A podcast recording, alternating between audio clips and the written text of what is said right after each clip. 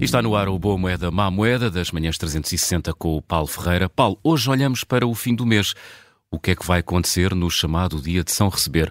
Para além de nos cair na conta o ordenado. Claro. Vai cair o ordenado, espera-se, não é? Sempre, uh, e, vai, e vai cair o ordenado já refletindo uh, aquilo que foram as mudanças no IRS uh, aprovadas no Orçamento de Estado para este ano. Porquê? Porque as tabelas de retenção, que são basicamente aquela ferramenta essencial para que cada entidade empregadora que paga salários saiba quanto é que há de descontar a cada trabalhador em função da sua situação familiar, se quisermos, não é? e em função do ordenado, como é evidente, e depois pegar nesse, nesse dinheiro e entregar ao Estado. Um, foram publicadas então no final de, de, de, dezembro ainda as tabelas de IRS. Uh, isso, no, no, fundo, vai permitir então que o alívio fiscal se sinta já nos salários de janeiro. Por exemplo, para um salário de mil euros, uh, o ganho, isto é, aquilo que vai cair a mais na conta, uhum. o, o, ordenado líquido, uh, precisamente que, que acontece por causa da, da, descida do imposto pode oscilar entre os 6 e os 13 euros, dependendo, obviamente, do cenário familiar de cada pessoa, se é solteiro, se é, são, uh, são dois rendimentos lá em casa, com filhos, sem filhos, uh, número de filhos também. Uh, para um salário de 1.333 euros. Uh, porquê este? Porque é a primeira posição remuneratória eh, da, técnica, da carreira de técnico superior da função pública, portanto 1.333 euros, um, o que o aumento varia entre os 22 e os 29 euros uh, na conta uh, todos os meses. Isto são simulações feitas para o observador, pela consultora UI, aliás estão no site, há um, um artigo extenso com, com as simulações publicadas, quem quiser pode ir ver uh, qual é a situação que lá está, que mais se aproxima da sua, para perceber de facto qual é o impacto. No salário mínimo, por exemplo, hum, nós sabemos que o governo, numa fase inicial, um, queria acabar com a isenção de IRS no salário mínimo uh, este ano. Depois hum. houve aquela mudança de discurso com o Primeiro-Ministro a contradizer o Ministro das Finanças e o, e o, Governo manteve aquilo que era a prática até agora. Portanto, o salário mínimo vai subir uh, 60 euros, ou já subiu, se quisermos, no primeiro dia deste ano para os 820 euros e não vai pagar, não vai descontar uh, IRS. Uh, portanto, quem ganha este valor não terá de fazer retenção na fonte de IRS.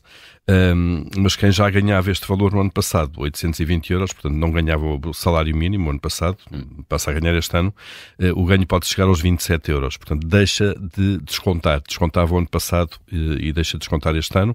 Uh, e estes 27 euros é no caso de solteiros sem filhos, mas também uh, o impacto será nulo, por exemplo, para casados dois titulares uh, com um ou dois filhos. Lá está, a situação familiar um, pesa muito aqui depois neste, nestas contas, de alguma maneira. mas é consultar, está, está no Observador o, uma peça completa com as simulações todas que, que, que foram pedidas e que estão publicadas, mas portanto já está em vigor, digamos, tabelas de retenção aprovadas uhum. e já vão refletir-se no salário de janeiro. Muito bem, não há bela sem senão, hoje acaba o regime de IVA zero. É hoje, não é? 4 de janeiro, é. uh, depois de, dois, de uma, uma, extensão de prazo até ao fim do ano e agora... Era para ser até outubro e depois prolongou-se, outubro, depois prolongou-se até, até dezembro e depois uh, o setor... Seria dia 1 de janeiro. Exatamente, e o setor da distribuição, enfim, por causa daquele período de festas e das adaptações que é preciso fazer nos preços e lá nos sistemas informáticos, pediu para que fosse hoje, então é hoje.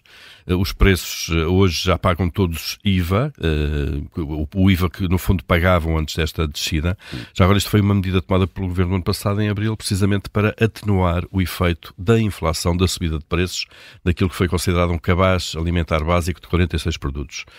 Um, o que é que vai acontecer hoje? Preços voltam a pagar IVA.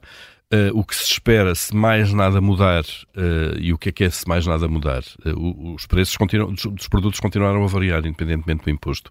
Portanto, se tudo se mantiver igual, estes preços são de subir cerca de 6% dos tais 46 produtos alimentares. frutas, legumes, arroz, massa, enfim, aqueles básicos. Um, e, e, obviamente que vai haver aqui uma subida de, de preço então, que vai ser notada claramente.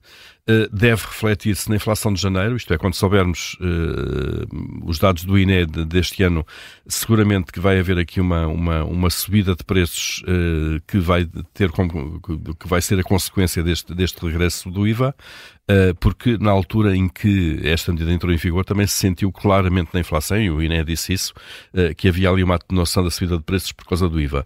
E, portanto, no fundo, regressamos um pouco à normalidade também porque em janeiro, eh, e este adiamento faz sentido porque também é neste mês que a maioria dos, dos aumentos ordenados se processam de alguma maneira e, portanto, há mais poder de compra em casa. Foi, é, é este, este mês também, como nós vimos, que um, o alívio do IRS reflete em algumas famílias hum. e, portanto, há aqui mais uh, capacidade de manobra para a gestão dos orçamentos familiares, mas já sabemos, acaba o IVA zero, portanto, preços voltam a subir. Muito bem, Paulo Ferreira e o Boa Moeda, Má Moeda. Amanhã há mais uh, novidades das que mexem com as nossas poupanças.